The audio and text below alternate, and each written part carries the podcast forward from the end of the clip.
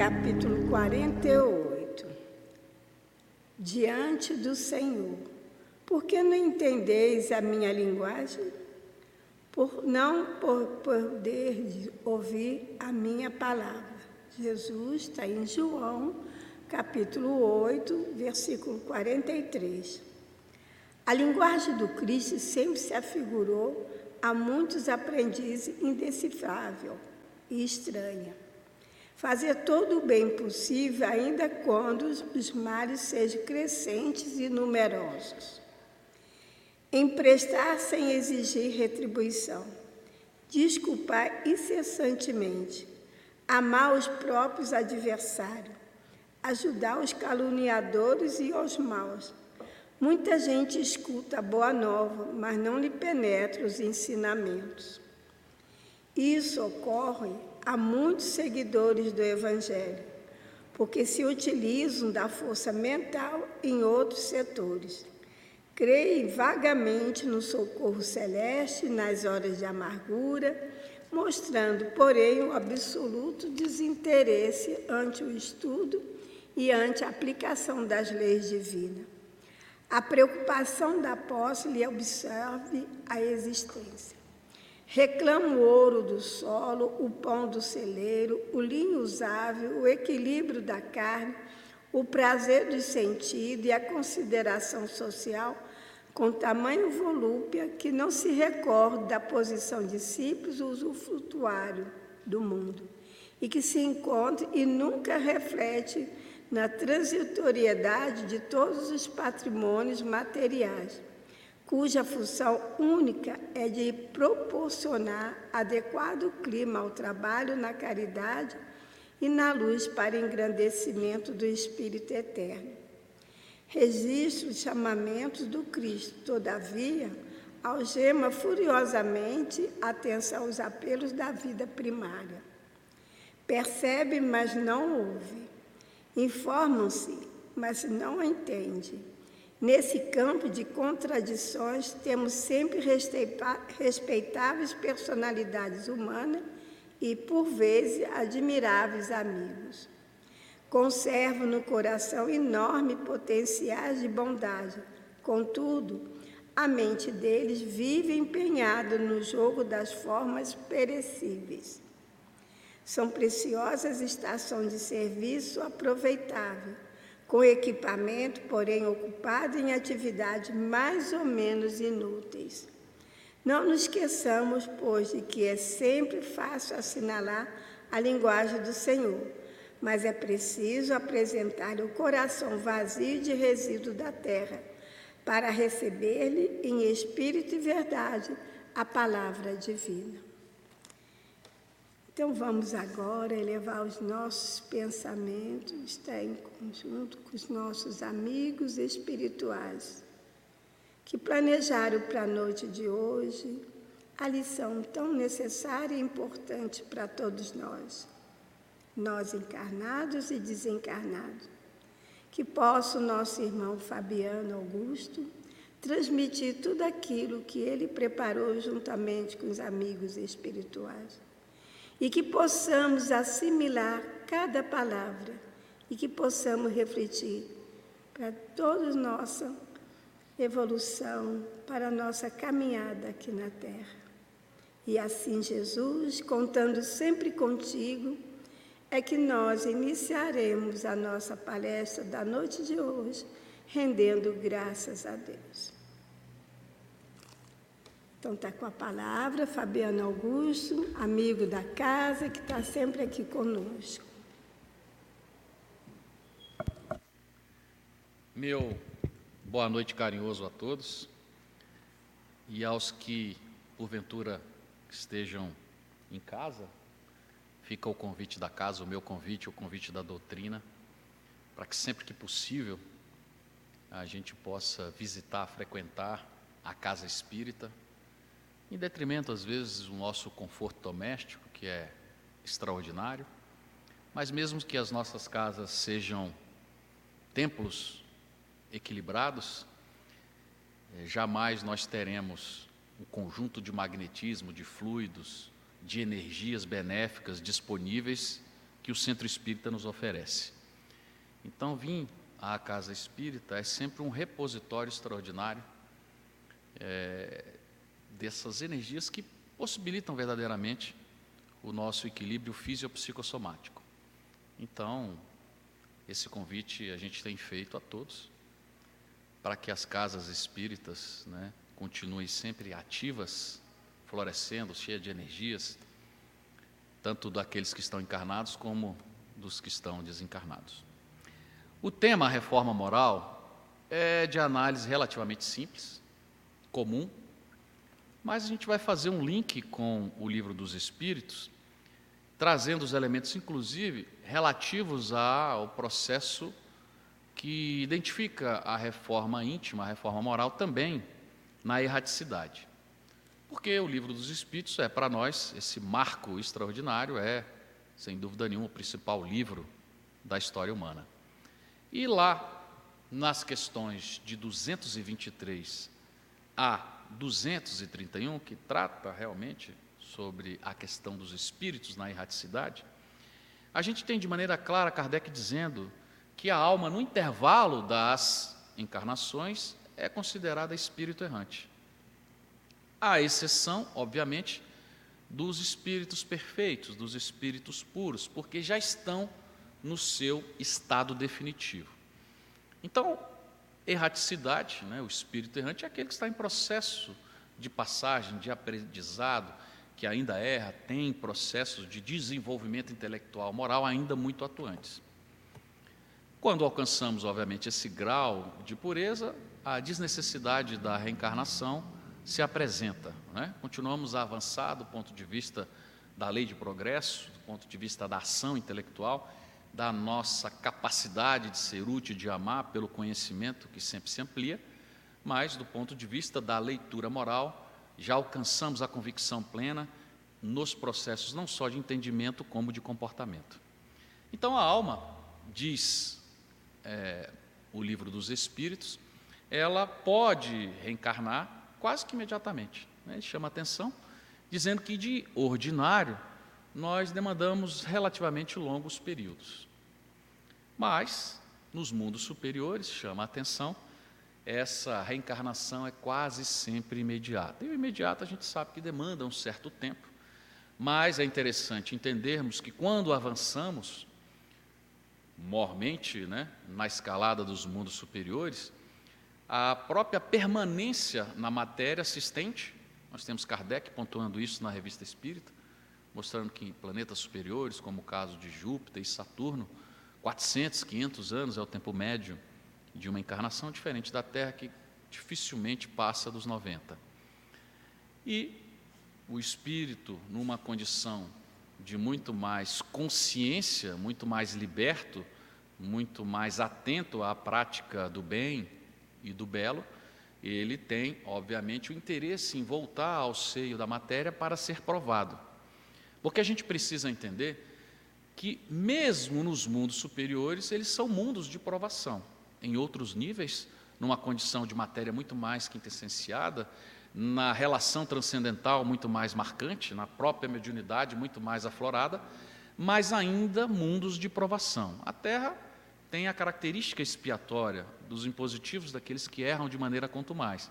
À medida que avançamos, continuamos em mundos de provação. Então, o exercício na matéria é abençoado exatamente porque somos testados. Precisamos provar aquilo que no mundo espiritual já entendemos como certo. E essas questões deixam isso de maneira muito clara, demonstrando verdadeiramente que o processo de avanço intelectual e moral, a condução da nossa transformação íntima, ela se dá também no mundo espiritual, mas se consolida no exercício da atividade terrena. Né?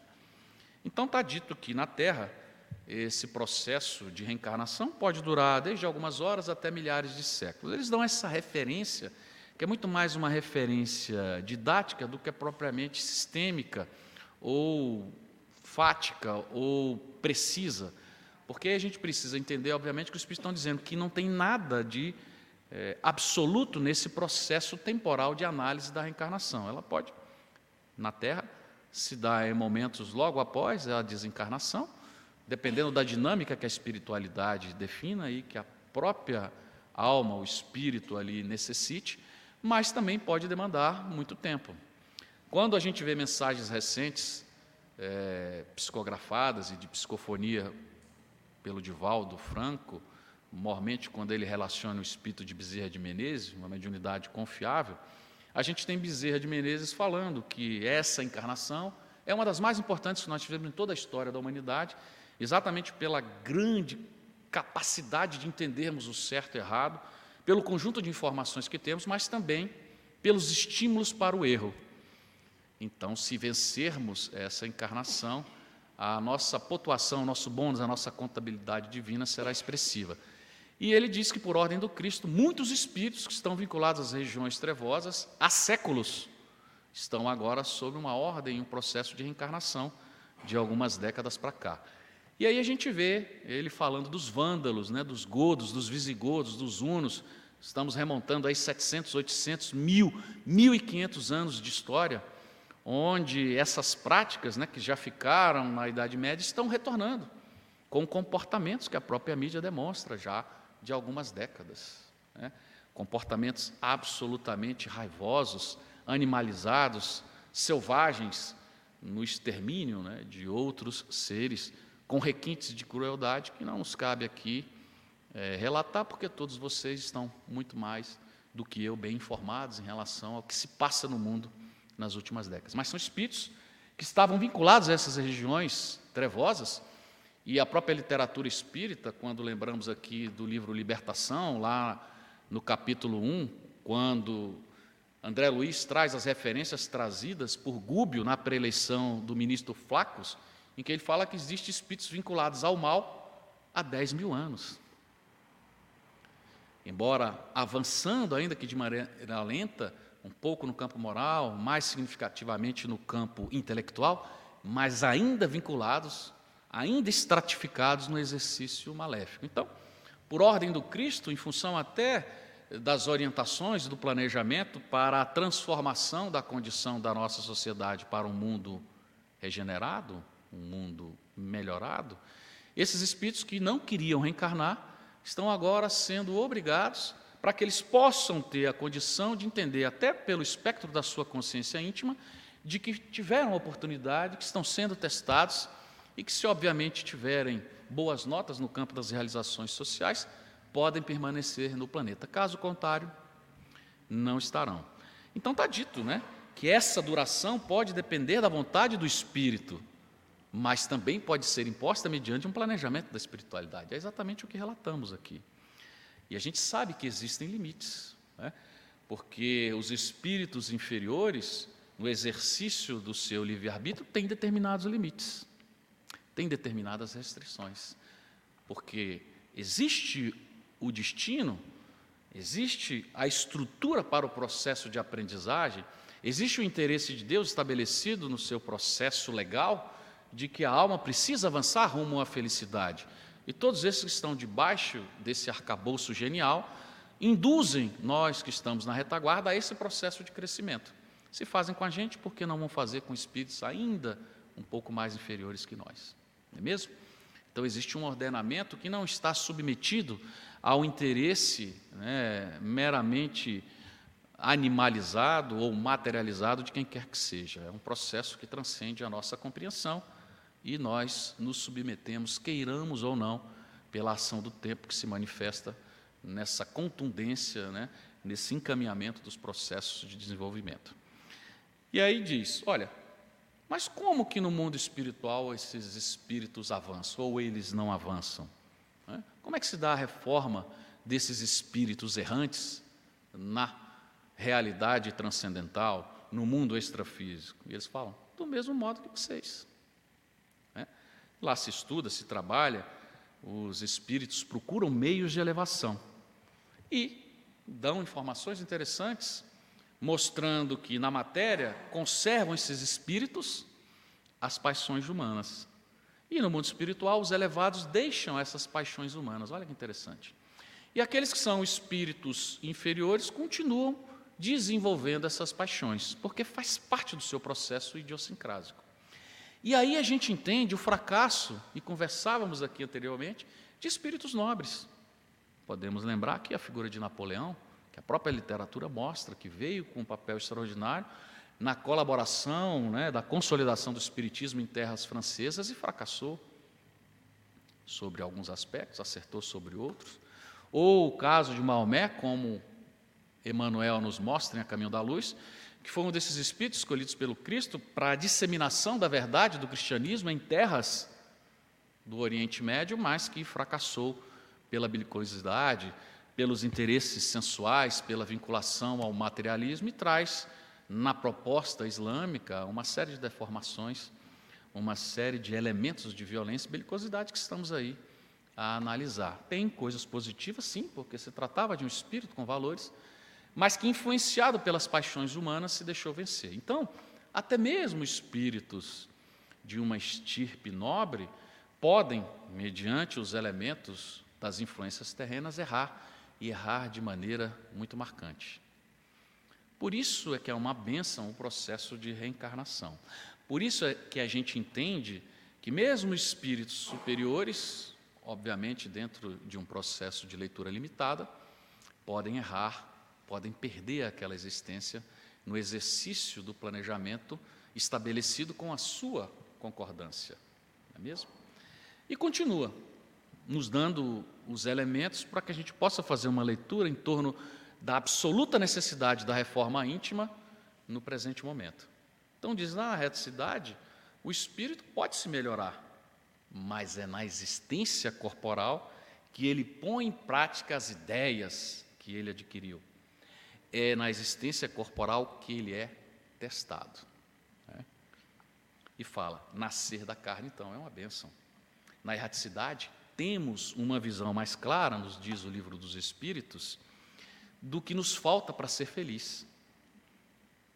E, obviamente, devemos procurar esses meios de alcançar e esse processo de envolvimento define o nosso grau de desmaterialização. Olha que expressão extraordinária. Que precisa ser considerado por nós espíritas não só a desvinculação dos elementos materiais, ao desapego, que isso é dito em todos os elementos da religiosidade humana em todas as épocas. Isso para nós é claro. Mas também o processo de desmaterialização da nossa condição perispiritual. Cada vez que reencarnamos, nos tornamos melhores, inclusive do ponto de vista do processo de sutilização, de quintessenciamento, né, de apuração e de pureza do nosso perispírito. Mesmo que pontualmente estejamos passando por problemas, mesmo que pontualmente estejamos em resgates expiatórios ou kármicos, né, como uma leitura mais é, holística nos mostra.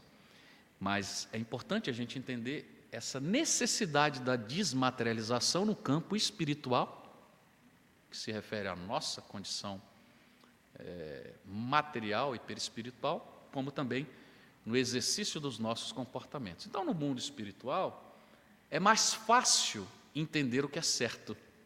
É claro, não temos a influência de um meio tão selvagem, tão ativo como o da matéria, aí estamos de posse de uma capacidade de raciocínio e de um exercício mnemônico muito mais apurado. Então, é como se estivéssemos fazendo uma prova com consulta. Em linhas gerais, é muito mais simples. Aqui não. Aqui, pelo próprio processo de esquecimento, pelo turbilhão de influências negativas, efetivamente nós somos testados. E se vencermos, que bom. Não é? O exercício é, da atual encarnação nos apresenta né, é, pontuações grandiosas no caminho de alcance para a felicidade.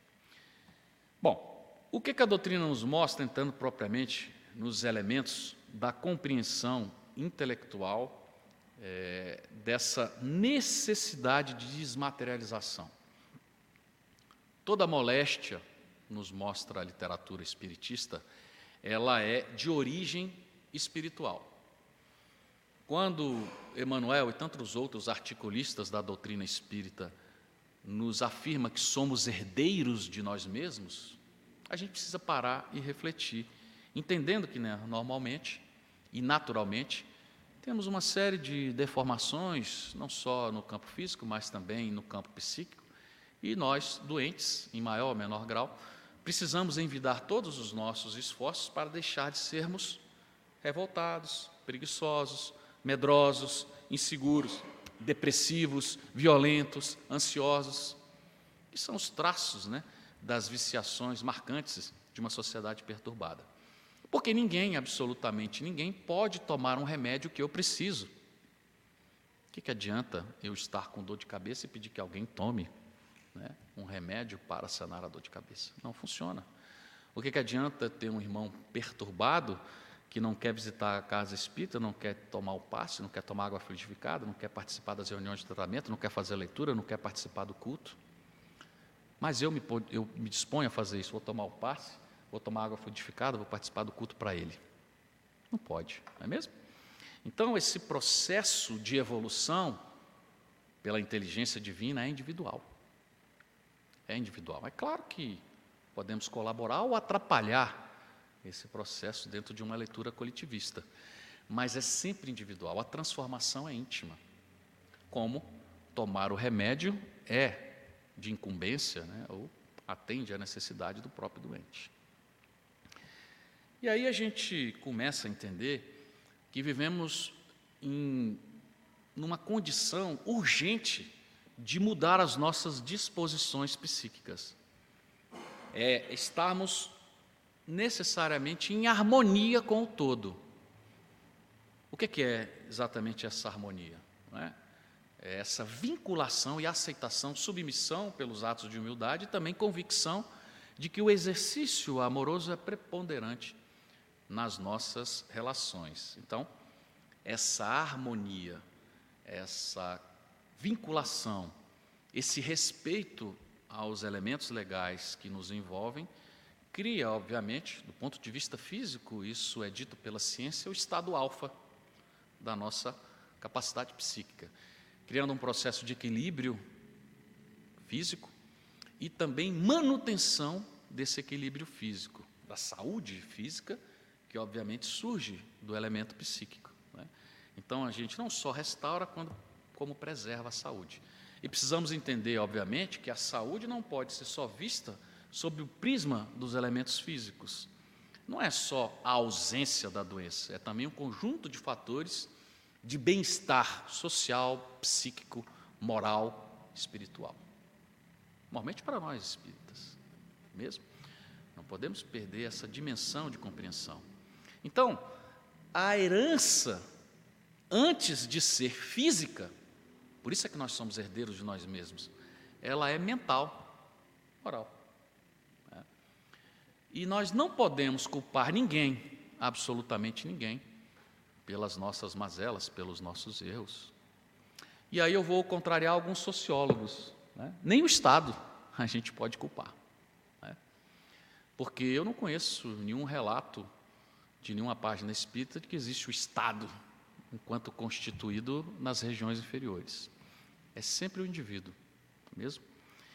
É claro que a gente precisa entender que todos os elementos e toda a análise individual está eivada de variantes, atenuantes e agravantes. Mas no fundo, no fundo, é o espírito que decide. Por isso é que a evolução é individual. A gente não pode perder isso de foco, senão a gente acaba se confundindo com os elementos da psicologia e da sociologia mundana em detrimento do que a doutrina que nós abraçamos, que nós estamos compreendendo, estudando e tentando compreender de maneira cada vez mais profunda, nos mostra. A gente precisa ter padrões e referenciais e conceitos muito claros em relação a isso, senão a gente cai na esparrela de uma leitura absolutamente inconsequente e que, pela própria condição do espectro reencarnatório, se mostra muito frágil e de fácil destruição.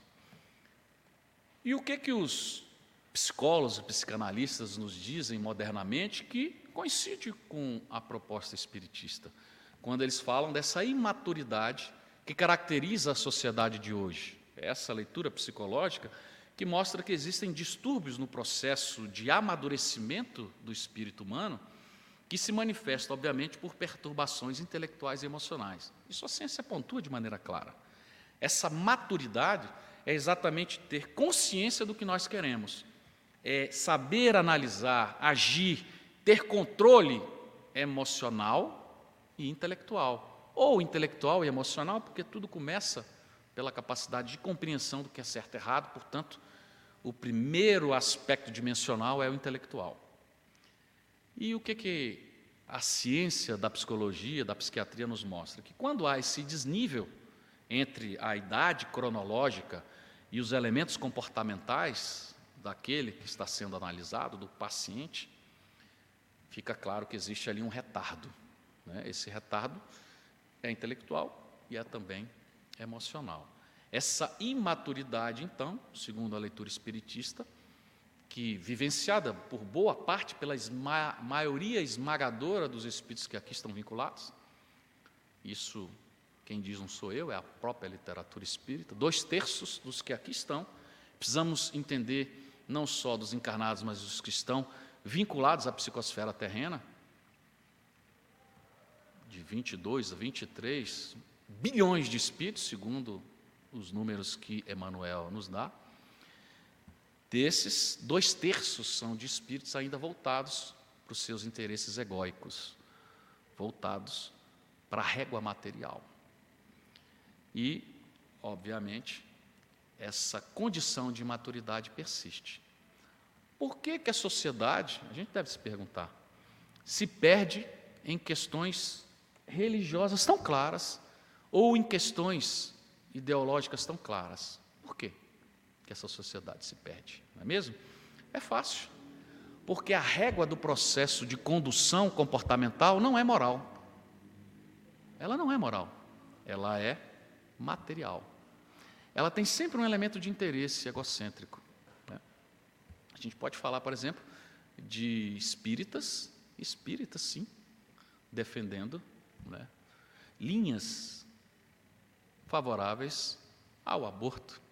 Não tem uma página, não tem um profeta, não tem um pensador, não tem um religioso, não tem uma referência respeitável em nenhum espectro da, das, dos elementos de leitura religiosa em qualquer tempo da humanidade que se apresentou favorável ao aborto. Mas, no entanto, nós temos espíritos. Por quê? Porque a régua, isso para não falar de outros elementos religiosos, do nosso que nos cabe. Porque a régua, ela não é moral, ela é material. Ela é fruto das conveniências dos elementos da ideologia, dos elementos sociais, dos elementos políticos, legais de uma sociedade perturbada. A régua não é moral, porque se fosse moral, o que é certo, até porque na questão 621, 621 do Livro do Espírito está dito, nós temos a compreensão, né, por conta da, do nosso exercício consciencial, do que é certo e errado. Aonde está incrustada a lei de Deus? Na consciência. Na minha só? Não, na de todos nós. Portanto, nós sabemos sim o que é certo e errado. Sabemos sim a não ser quem esteja, obviamente, num processo limitado de aprendizado, sem o exercício da plenitude mental. Aí é outra história. Mas estamos no exercício da nossa capacidade mental, se consideramos a régua moral, se nos descolamos dos elementos pragmáticos, tangíveis da matéria, das conveniências do dinheiro, do poder, da beleza, a gente sabe o que é certo sim. E é por isso que existe tanta depressão, tanta ansiedade, tanto sentimento de culpa, tantos, né, é, tantas psicoses, toques e perturbações no campo da psique humana, exatamente porque a gente sabe que é errado e continua errando, porque somos fracos, e isso é relativamente compreensível. Então, o Espiritismo continua sendo a principal solução e será, num futuro próximo, a única solução. Eu não tenho dúvida absoluta disso, porque se eu tivesse dúvida, eu estaria questionando e destruindo os elementos que Kardec nos aponta. Porque Kardec diz, e eu duvido que ele tenha errado, que o Espiritismo vai ser a religião do futuro ou o futuro das religiões. Portanto, todo o processo de compreensão filosófica calcada nos elementos da racionalidade da ciência vão ser ancoradas num futuro próximo pela doutrina espírita. E que bom que nós, espíritas, já estamos alguns passos à frente de boa parte da sociedade. Mas quero chamar a atenção para a introdução do Evangelho segundo o Espiritismo, está dito lá que Sócrates é um precursor da ideia cristã. Olha que coisa extraordinária. Quando Kardec diz, né, referenciando o pai da filosofia, o centro do mundo, cinco séculos antes de Cristo, porque eu costumo dizer que hoje é fácil, né? Depois do Cristo, é fácil falar em imortalidade, reencarnação, livre-arbítrio, amor, misericórdia, perdão. Mas antes do Cristo, não era tão fácil.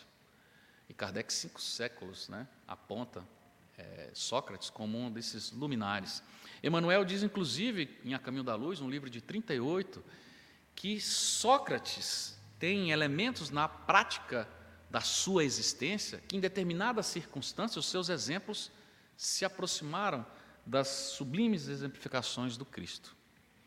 Portanto, Sócrates é um desses grandes espíritos, né, desses instrutores sábios, que, sobre, obviamente, a batuta do Cristo, colaboraram com esse processo de desenvolvimento do pensamento, da filosofia e da religiosidade humana.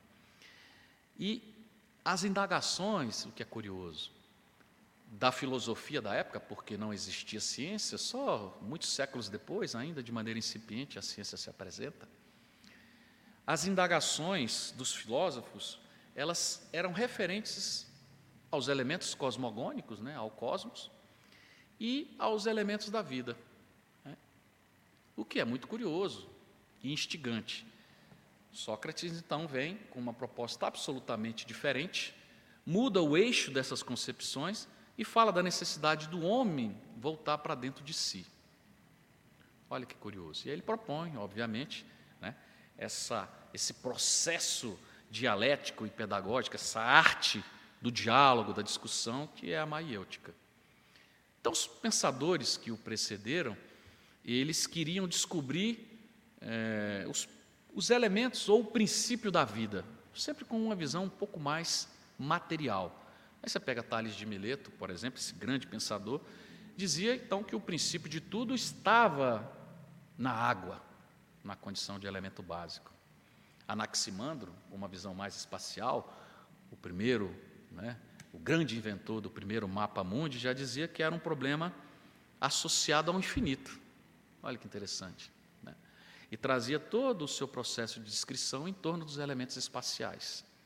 Você pega Empédocles, já falava dos quatro grandes elementos: o ar, o mar, a água e a terra.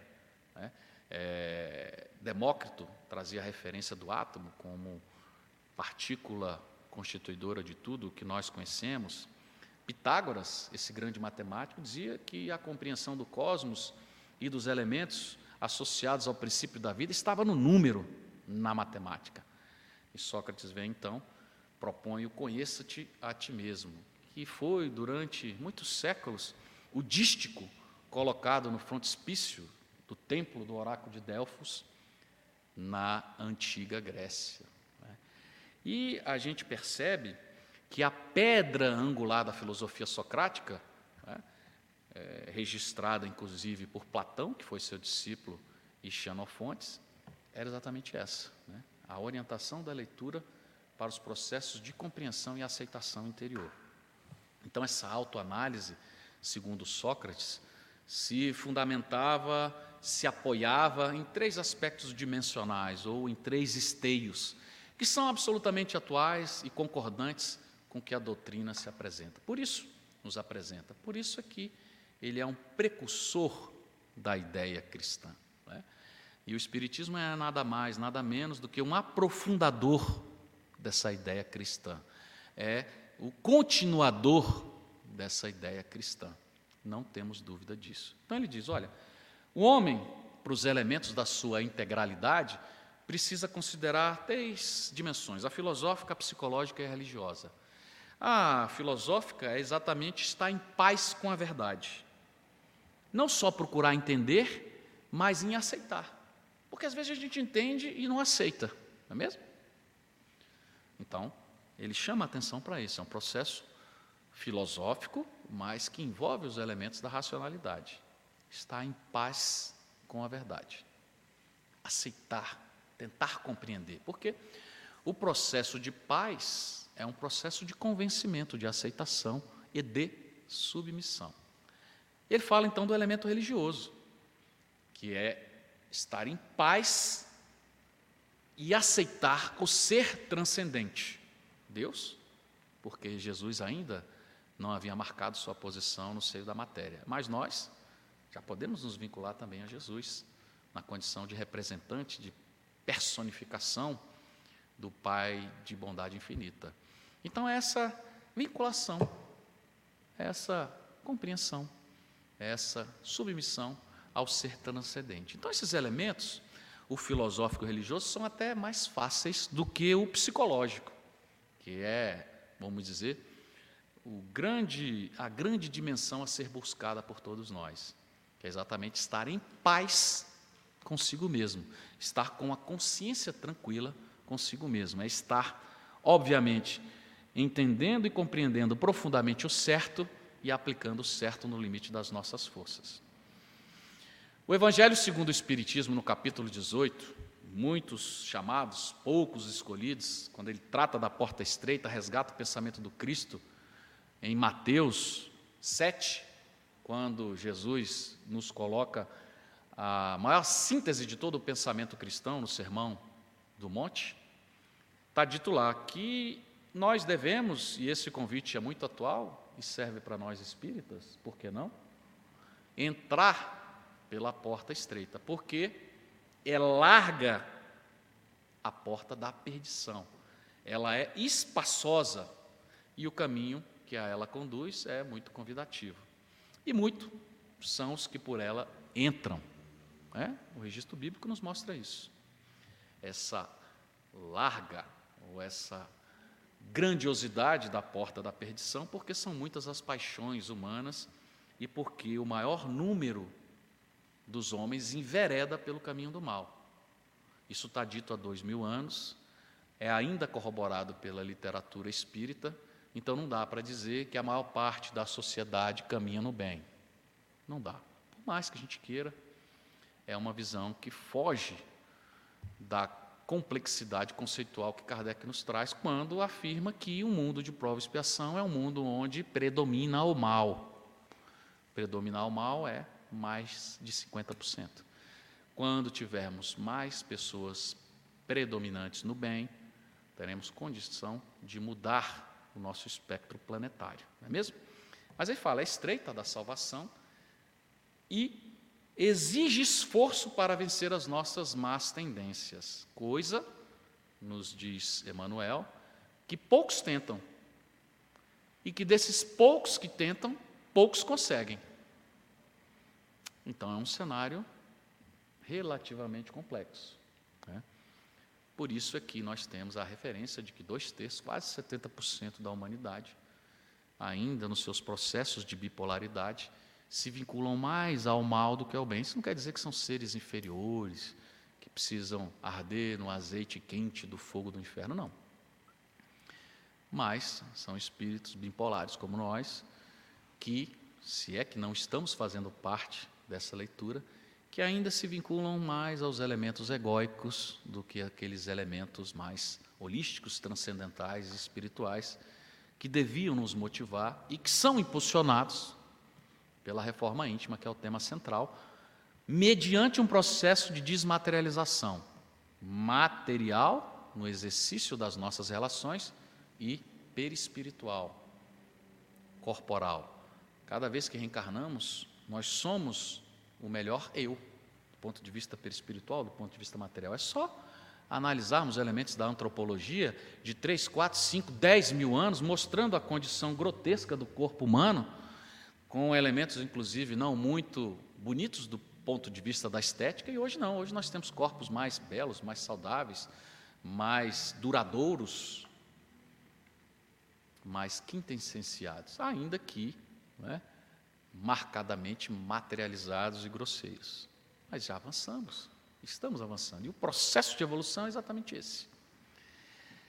No livro Vinho de Luz, lá no capítulo 20, Emmanuel trabalha, é? faz uma, uma leitura do que vem a ser essa porta estreita, orientando as suas considerações para o espírita. Então serve para nós. É? E eu na condição espírita, agradeço a oportunidade de estar aqui falando daquilo que eu particularmente preciso ouvir. Então ele fala: olha, antes de nascer, ou seja, na erraticidade, em consonância com o que o livro dos Espíritos mostrou no início da nossa falação, a gente entende a necessidade da porta estreita. Nós entendemos. Não.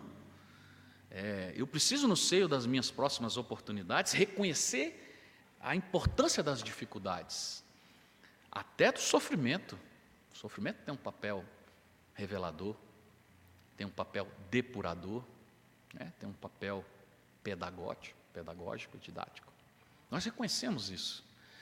A gente pede a reencarnação, perde o serviço, pede, né? Clama pelo serviço de retificação, de aperfeiçoamento no seio da matéria. E aí a gente, pela bondade da espiritualidade amiga, é, reconquista a oportunidade de nascer na existência material e nas primeiras oportunidades, nos diz Emmanuel, nós procuramos as portas largas. Nós nos empenhamos no menor esforço. Nada de sacrifício, nada de empenho para quê? Se tem caminhos mais fáceis. Por que, que todos não estão à minha disposição? Por que, que eu não sou o centro das atenções como deveria? Afinal de contas, eu sou o centro do universo, nos meus elementos egóicos. E fugimos desse sacrifício, fugimos dessa leitura, fugimos do trabalho, fugimos do empenho, fugimos da disciplina religiosa. Né? Eu costumo dizer: o espírita não pode, não pode cair na esparrela do não praticante. Que é muito comum, né? É, eu tenho parentes, amigos, companheiros de trabalho. Qual a sua religião? Ah, eu sou católico. Não praticante. Ah, eu sou shintoísta não praticante, eu sou budista não praticante. Ah, vez em quando eu vou quando tem um casamento, um batizado, um crisma. Kardec diz que não existe espírita não praticante. Eu vou agora falar, eu sou um maratonista não praticante. Tem lógica? Por que, que serve para a religião se não serve para o esporte? Se não serve, eu sou um artista não praticante. Por que, que serve para os elementos religiosos? Por que, que a cultura mormente brasileira vive essa realidade? Né? Então, a gente não pode na condição de espíritas, de ex-católicos, ex-protestantes, trazer algumas práticas para dentro do movimento. Por isso aqui, o culto no lar, a necessidade de estudo semanal, a visita à casa espírita, uma atividade assistencial por semana ou duas por mês, nós precisamos. Essa vinculação, essa disciplina, esse processo de desmaterialização que vai nos tornando verdadeiros espíritas, verdadeiros cristãos. Por isso é que estamos na matéria. Esse é o grande objetivo. Né? E aí, diz Emmanuel, então, que a gente, na repetição do passado, neste processo de leitura psicológica de uma imaturidade marcante, de uma sociedade mundial, imaturidade psicológica, nós atravessamos os campos da evolução sem realizar algo de muito útil menosprezamos os compromissos e não nos reformamos como deveríamos interiormente. Sempre algum nível de aprendizagem, de experiência fica, mas é aquele aluno que repete várias disciplinas ao longo do desenvolvimento dos elementos acadêmicos. Nós precisamos aproveitar o tempo, não podemos ser repetentes. Porque a gente entende na erraticidade esse compromisso, porque a nossa mente está dilatada, a nossa memória do passado está recente, compreendemos é, de maneira intelectual os elementos necessários para o alcance da felicidade, para a necessária transformação e desmaterialização, mas quando a gente chega na matéria, porque somos fracos, mudamos o foco desses nossos interesses. Então a gente precisa estar muito atento, porque a doutrina está sempre convocando, né, sempre nos chamando a atenção para esse exercício pragmático na tentativa de nos autoconhecermos nessa necessária desmaterialização. E o Espiritismo, embora nos dê elementos mais profundos, racionais, científicos, filosóficos do que as demais doutrinas. A gente pode pegar, por exemplo, o Bhagavad Gita, né, a Bíblia hindu, que há três mil anos traz exatamente esses elementos, mostrando há três mil anos antes do Cristo, tratando de maneira muito inteligente a questão do desapego, do desapego ao tangível.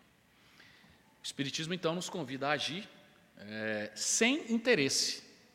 É exatamente o desapego.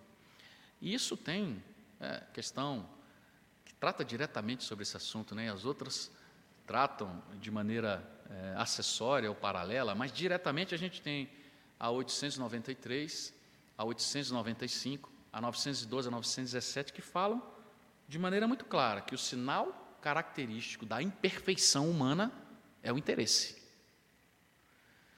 Por isso é que a nossa regra não é moral, porque a gente tem sempre o interesse. Político A, político B, ideologia A, ideologia B, religião A, religião B, trabalho A, trabalho B, é aquilo que me atende, não é o que é certo. E a sociedade se perde nas escolhas absolutamente irracionais, porque a matéria nos apresenta um grau de irracionalidade, de atendimento aos nossos interesses imediatos. A matéria nos cria apego e não o desapego. Então a gente não está muito preocupado com o nosso interior, a gente está preocupado com o exterior. Em ter dinheiro, ter beleza, ter poder. E os elementos interiores acabam ficando no segundo plano. É claro que quando o ego domina, nós temos atitudes orientadas sempre para a satisfação desses nossos interesses imediatos. E aí, o Espiritismo nos mostra que o verdadeiro sábio é aquele que se descola do ego, embora seja difícil. Não é um exercício tranquilo, porque ainda estamos, vamos dizer, principiando esse processo de caminhada e de compreensão das verdades universais. Então, podemos também fazer também uma leitura absolutamente tétrica, né? dramática, mas é importante que a gente tente esses elementos para a gente mudar o foco. É, entendendo esse passado recente, entendendo a nossa inferioridade, entendendo essa nossa bipolaridade. Isso não significa abandonar o mundo. Não. Precisamos trabalhar, precisamos ter conforto, bons carros, boas casas, colaborar com aqueles que estão ao nosso lado, dar conforto para os nossos filhos, mas sem estarmos dominados pela posse. Né? Então, essa felicidade ela vai surgir, e isso é o registro bíblico que nos aponta, ela vai surgir, obviamente, desse desapego das coisas, e não só das coisas, das pessoas, dos animais, das situações e das emoções. Nós às vezes ficamos presos a determinadas emoções, né? E perdemos muitos anos. Ficamos presos a determinados companheiros e quando se vão nos perturbamos. O espírita precisa entender a necessidade da troca, né? Da vida material pela vida espiritual.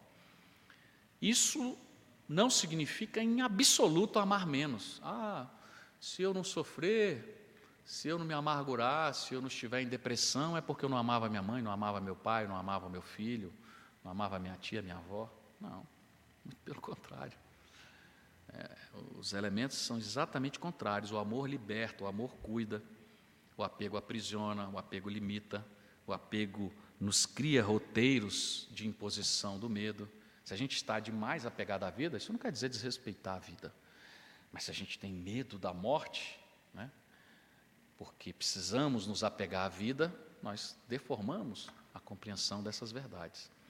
Então, o egoísmo nos impõe esse medo de perder, de perder até a juventude. Né?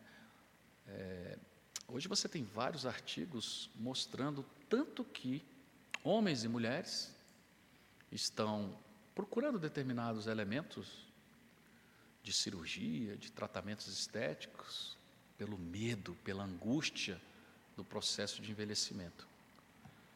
E eu fico assim, não, tudo bem, a gente precisa se cuidar, precisa se tratar, precisa trabalhar né, dentro do templo corporal da melhor forma possível.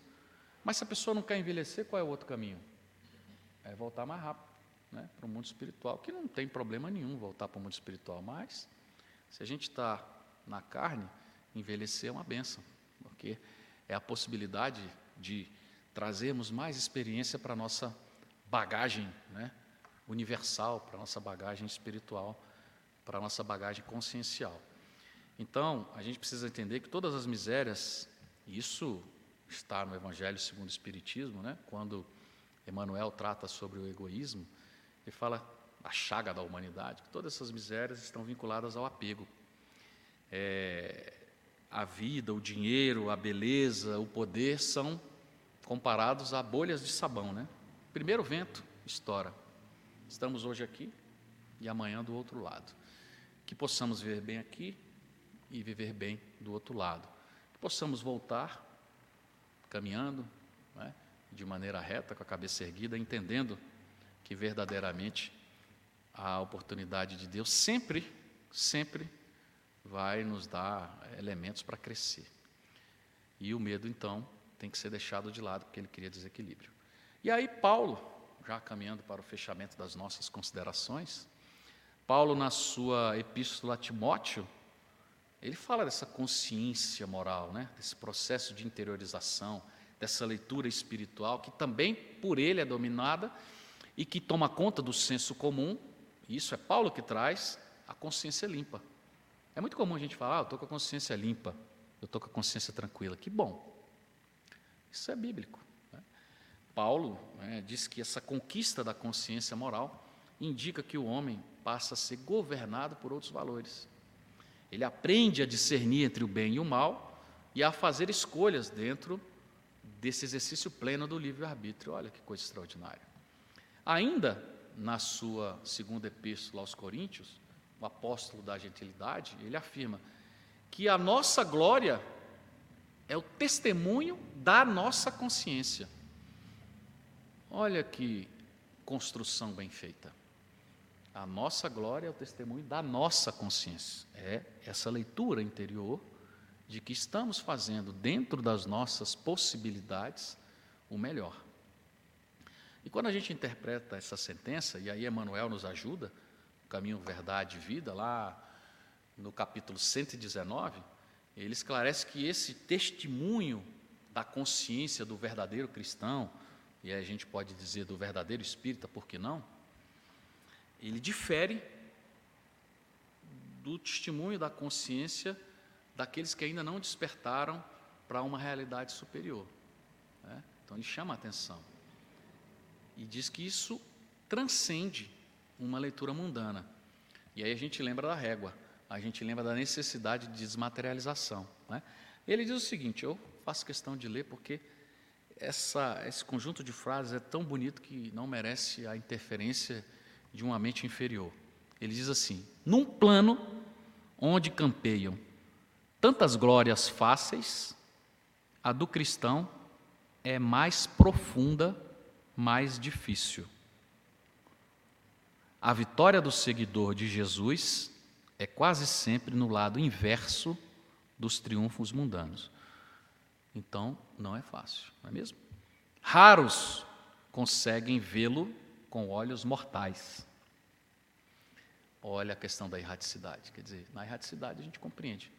Na matéria, nós estamos limitados. O espírita está limitado só se ele quiser porque essas informações estão para nós aí à disposição. E continua: entretanto, essa glória é tão grande que o mundo não a proporciona, nem pode subtraí-la. É o testemunho da consciência própria transformada em tabernáculo do Cristo vivo. No instante divino dessa glorificação, deslumbra-se a alma antes das perspectivas do infinito é que algo de estranho acontece aí dentro, na cripta misteriosa do coração. O filho achou seu pai em plena eternidade. Então é um processo de convencimento. Né? Então, essa consciência moral, nesse parágrafo absolutamente perfeito que Emmanuel nos traz, é essa compreensão, e, e não só a compreensão, a vivência da lei que nos mostra, obviamente, essa transitoriedade dos valores mundanos. Olha o desapego, olha a desmaterialização. Porque esses são os, os estimuladores do orgulho e do egoísmo. Os dois processos de deformação os dois constituintes de qualquer vício que a gente possa imaginar. Então, André Luiz, lá no capítulo 2 do livro Estude Vivo, ele fala: olha, essa consciência, ela, ela, ela precisa estar calcada com os elementos da conveniência. Inclusive, o título é esse: Consciência e Conveniência. Ele elenca quatro pontos importantes: a meditação elevada, né, é o pensamento disciplinado no bem, isso é meditação elevada. O culto à prece, é? sempre que puder, estabelecermos um processo de superconcentração do pensamento no bem, que tem elementos técnicos, o agradecer principalmente, principalmente o agradecer, o louvar e, quem sabe, pedir. Pedir coisas que não são materiais, mas o agradecer é um ato de grandeza. A gratidão é virtude nobre. Então, sempre que levarmos os pensamentos a Deus, ao Cristo, agradecer. Né? Porque sempre temos um pouquinho mais, conversarmos aqui um pouco antes do início da nossa falação. Sempre a gente tem um pouquinho mais do que a gente merece, né? Sempre. A bondade de Deus, a misericórdia nos banha, né? muitas vezes, de prazeres que não merecemos. O terceiro essa leitura superior, né? André Luiz fala. E hoje, modernamente, vídeos superiores, áudios superiores, por que não? Na época não tinha, mas hoje nós temos um festival de oportunidades. Então, nos vincularmos a esses elementos que nos trazem informações úteis, boas, proficientes, trazem progresso intelectual e moral, mesmo que não esteja dentro do espectro religioso, precisamos falar de filosofia, de história, por que não? De ciência, de nanotecnologia, por que não? Mas sempre tem, temos de ter o foco do elemento moral norteando qualquer envolvimento ou decisão comportamental. E o quarto, uma conversação edificante. Mediante essas práticas, e, e, é muito difícil termos uma, fora do ambiente religioso, uma conversação edificante, porque vai sempre surgir um elemento né, ideológico, político, futebolístico, novelístico, familiar, para deformar os processos de conversação úteis e nobres. Sempre. É, André Luiz fala isso. Que é absolutamente raro um conjunto de três pessoas manterem uma conversação por mais de cinco minutos, nobre e edificante. Se André Luiz está falando isso, quem sou eu para discordar? E essa, essa proposta né, nos impõe uma conduta reta, é, nos habilita a essa conduta. Então, o meio mais fácil, como nos aponta a questão 919 e A, 919 e 919A, é dito lá qual é o meio mais eficaz de se melhorar e de resistir ao mal. Ele fala, olha, se conhecer. E como é que a gente pode se conhecer? Interrogando a consciência. Né? Interrogando a consciência para quê? Porque a lei está impressa na consciência e, entendendo a consciência, a gente vai nos reformar íntima e moralmente. Então a gente precisa constantemente fazer essa análise, procurando as nossas virtudes, os nossos defeitos, as nossas possibilidades, as nossas limitações, o que deve ser mudado no nosso comportamento, nas nossas posturas, porque a gente tem um contato diferenciado com uma verdade que é a doutrina espírita, que nos coloca no outro patamar de compreensão, né? que nos possibilita iluminar a consciência muito mais do que leituras que estão aí há muitos séculos e que não se aprofundaram. Isso não nos torna melhores, em absoluto, mas nos torna responsáveis sobre qualquer ângulo de análise da vida material e espiritual. A gente não pode perder isso de foco. Então a gente deve fazer esse balanço moral sempre que possível, e Santo Agostinho recomenda que seja diariamente porque a doutrina é o fanal para o nosso processo de reforma interior. Eu não tenho dúvida disso. Ela não está em absoluto no plano das ilusões, não pode. Ela está no plano das realizações. E o capítulo 17, quando é, o livro dos Espíritos, o Evangelho, perdão, no capítulo 17, nos mostra que os bons espíritos, os espíritas praticantes, os verdadeiros cristãos, serão reconhecidos pela sua transformação íntima e moral, né? e pelo esforço que emprega em domar suas más inclinações, a gente tem, obviamente, todo um roteiro extraordinário para avançarmos rumo à necessária felicidade. Obrigado, que Jesus nos abrace, nos abençoe hoje e sempre.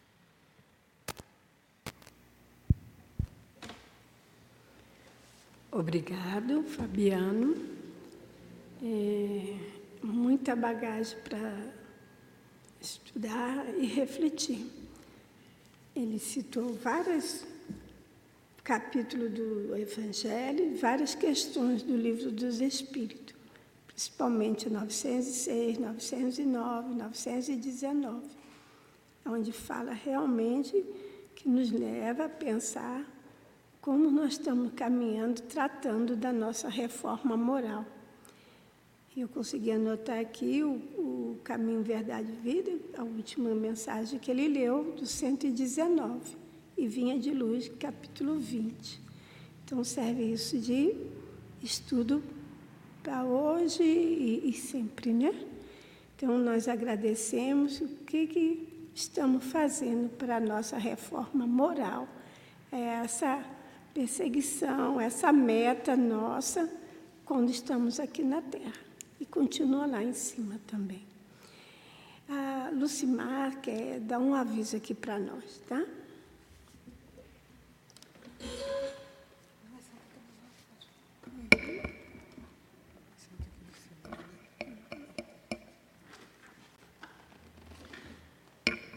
Gostaríamos de convidar os irmãos é, a estarem conosco na próxima segunda-feira, reforçando o convite que o nosso irmão Fabiano Augusto já nos fez no início da sua preleção, para que estejamos na casa espírita, para que prestigiemos o trabalho que a espiritualidade amiga realiza a cada encontro, facilitando o nosso entendimento a respeito da mensagem do Evangelho, da Boa Nova.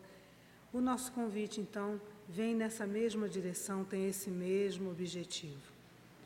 Nós iniciamos a, as, as palestras de segundas e quintas-feiras às 19 horas e 45. E na segunda-feira será dessa mesma forma. E por que reforçando esse convite, além do que o nosso irmão Fabiano Augusto já disse? Porque o tema que nós vamos tratar na segunda-feira é, se vincula ao conteúdo de algumas músicas populares, algumas músicas que nós já conhecemos, outras que são músicas de conteúdo doutrinário cristão, que vão nos ajudar a entender o conteúdo proposto para a nossa reflexão, dentro do tema escolhido pela casa para estudarmos a Boa Nova. Então, a preparação de ambiente já vai é, favorecer esse nosso entendimento do conteúdo evangélico que vai ser traçado, que vai ser reflexionado com todos os irmãos que estiverem aqui presencialmente e aqueles irmãos que nos assistirão pelas redes sociais. Então, às 19h45, estaremos reunidos, contamos com a participação, a presença e principalmente as boas vibrações de todos para as reflexões que pretendemos fazer no próximo encontro. E mais um outro aviso, nós no, nas noites de prece, esse ano vai ser durante o dia, no domingo, dia 24 e dia 31, às 9 horas da manhã. Então, nós já estamos já anunciando o, momento de prece no dia 24 e 31. Nós vamos fazer a nossa prece, em seguida faremos o sorteio de uma obra espírita, Raul Teixeira, Educação e Vivência. Vai bem em encontro da mensagem da noite de hoje. Então, depois, em seguida, nós vamos ficar. E quem desejar tomar o passe também será aplicado. Então, vamos agradecer a Deus essa oportunidade desta noite ouvir o teu Evangelho. Obrigado, Senhor, por nos mostrar sempre, sempre o que é melhor para todas nós.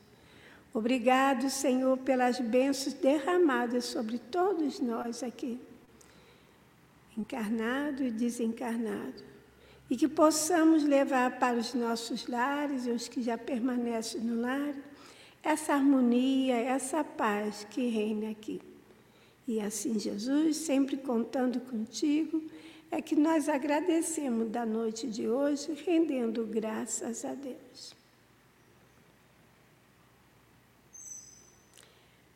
É, Fabiano, você me diga o número de 1 a 8. Tá? Eu gosto muito do 7. 7? Então, quem recebeu